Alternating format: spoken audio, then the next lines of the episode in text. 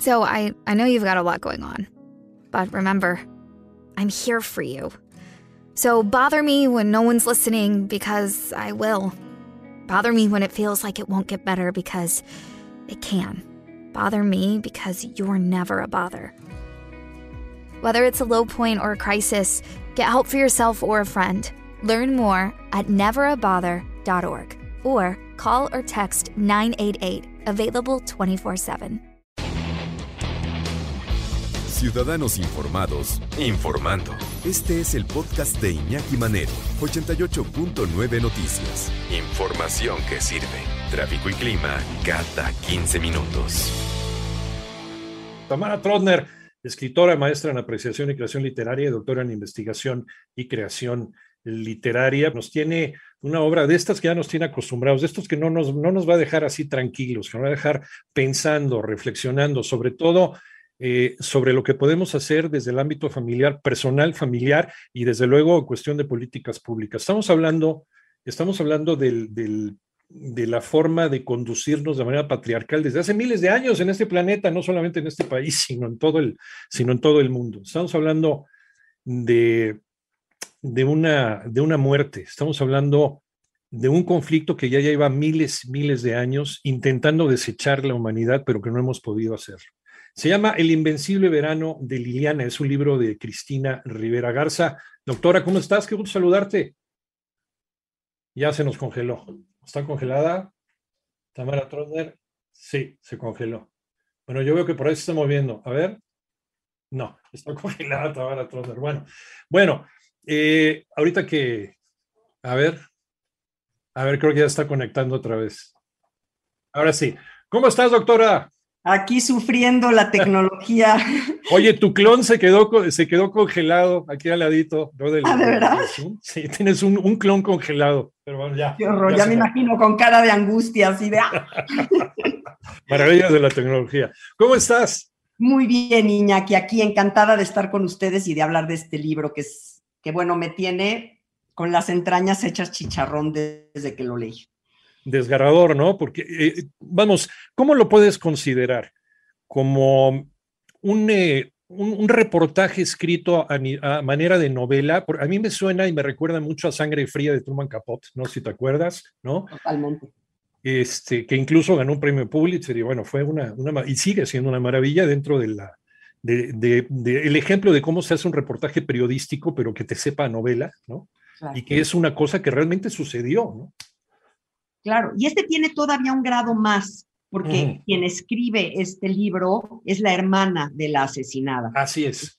Cristina Rivera Garza, que es esta gran escritora, que es esta mujer que, bueno, ha escrito ensayos, novelas, ha ganado cualquier cantidad de premios, tiene una decena de libros, todos ellos como una preparación para presentarnos El Invencible Verano de Liliana, que tardó 30 años en escribir. Y lo hace tal cual como dices, como Truman Capote, ¿no? Entrevistando, buscando por acá y por allá, eh, uniendo las palabras incluso de Liliana, porque ella dejó cartas, apuntes, incluso garabatos, que hicieron su propia historia. Y entonces Cristina Rivera Garza, su hermana, decide escribir esto dándole una voz a Liliana, su propia voz, pero no las da a través de sus letras. Además, como dices, está este plus que es eh, el hecho de pues, haber sido hermana ¿no? de Liliana el haberla conocido, el haber sabido de sus sueños, de sus aspiraciones, de sus alegrías, de sus tristezas, el haber sido cómplice de ella. Entonces hace, aún más emotivo esta, esta narración, Tamara. Tal cual, Iñaki. Este, este terrible asesinato, que no hay otra forma de decirlo, ¿no? De acuerdo. Este De acuerdo, de acuerdo, por un, eh, por un exnovio, ¿no? Alguien a quien ella, ella ya quería decirle adiós, ¿no? Y estaba buscando, incluso ya estaba haciendo planes, ¿no? Para hacer una vida nueva. Claro. Una vida nueva que la sacara de eso. Ramos, que, que, es el asesino que además se escapa, que además huye eh, y, no vuelve a aparecer.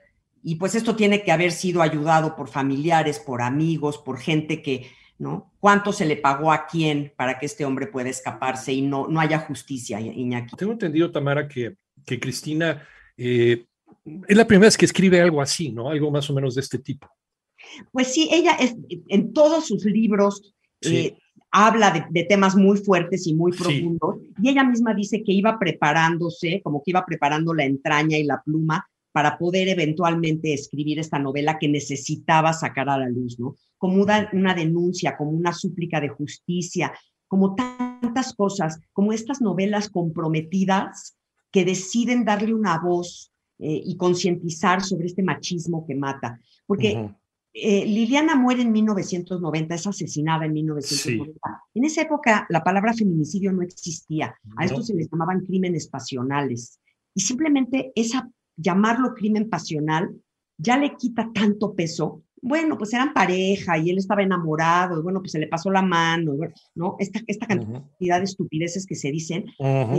Y no, Iñaki, la violencia se ve, la violencia se, se sabe, este hombre sacaba la pistola, la amenazaba esta chica, y los amigos lo sabían y lo veían, pero como que dices, no, bueno, pues es cosa de pareja, eh, él sabe lo que hace, y, entonces pues este machismo se protege, ¿no? Y somos cómplices en este silencio. Entonces, cuando Cristina Rivera Garza escribe eh, El Invencible eh, Verano de Liliana y nos dice, así fue como sucedió y todas estas personas estuvimos alrededor y no nos dimos cuenta o no le dimos la importancia, creo que es una novela que hoy hay que leer porque entonces muchas personas se van a poder salvar gracias a ella. Eh, la verdad es que es, una novela importantísima, recibe el premio Javier Villaurrutia en el 2021, merecidísimo, eh, y esto le da todavía más fuerza para, para que nos demos cuenta, para que nos demos cuenta cómo este Ángel González Ramos, como decíamos antes del corte, se desaparece.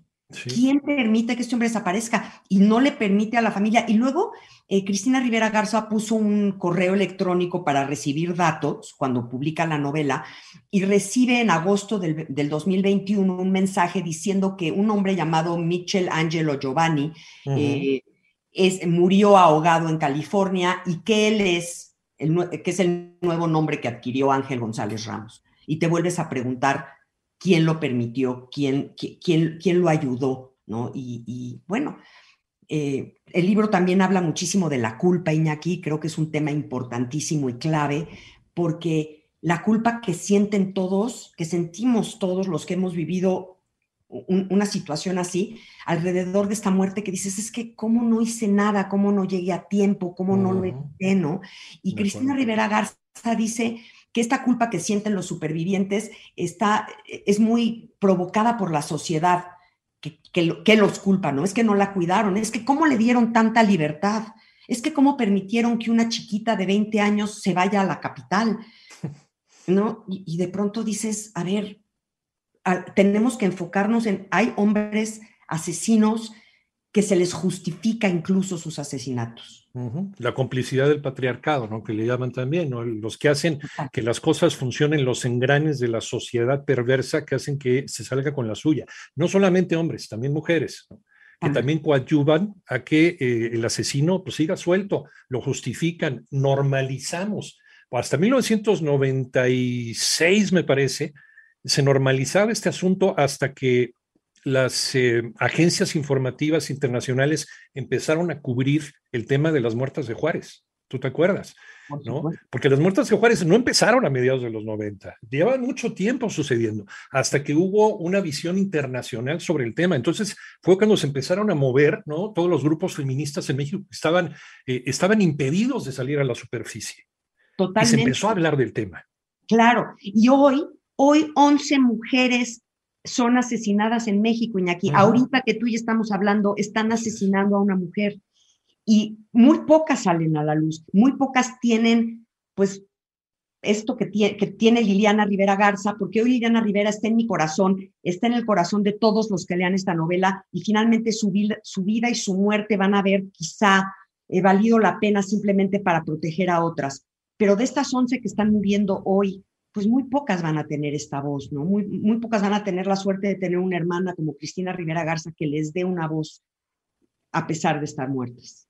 Yo creo que es una forma de conciencia, no solamente a nivel sociedad, sino a nivel individual, a nivel familiar, y decíamos al inicio de la charla, Tamara, a nivel políticas públicas, ¿no? Porque esto sigue sucediendo, a pesar de los discursos y a pesar de muchas cosas más, es algo que ya está dentro de nuestra cultura y que tenemos que arrancarnos esa basura de alguna forma. ¿Cómo es? Pues con educación y con este tipo de, lecturas, pues es, es, un paso adelante, Tamara. Claro, claro, y decirles a los hombres, no, no se vale, no, no se puede, no es tu, no, no, no, tú no eres el dueño de la mujer. Hoy escuché en un café un señor que estaba hablando que me jalaba yo los pelos, porque estaba diciendo, no, es que yo a mi esposa ya le di permiso de hacer una empresa y yo ya le permití. Dios mío. Sí, sí, yo tenía... ¿Cuándo la compraste, no? Exacto, ¿por qué tienes tú que permitirle nada, no? Sí, sí, es otra de las formas de control, no solamente la violencia física, sino la violencia este, económica, ¿no? Yo te estoy dando dinero para eso, yo te di dinero para que pusieras esa empresa. Oye, te estoy dejando salir, para, que tú, para, que tú, te desarrolles, te estoy dejando, ¿no? Te estoy dejando, te estoy permitiendo. Y este hombre estaba orgullosísimo de lo que decía Iñaki. Y yo dije, híjole, de verdad, pleno siglo XXI, caray. Y era un hombre que se veía que pues, seguramente algo estudió o algo, pero... pero pues, y en todos los grupos socioeconómicos, no es una cuestión de eso, no es una cuestión de, de, de todas estas ideas patrilineales que llevamos desde hace milenios. Doctora Tamara Trotner, ¿dónde te encontramos rápidamente antes de que nos caiga la guadaña? Como Tamara Trotner Iñaki en todas las redes y lean por favor El Invencible Verano de Liliana, les prometo que les va a dejar una huella. Un abrazo, te quiero mucho, gracias. Tamara. Igualmente Iñaki.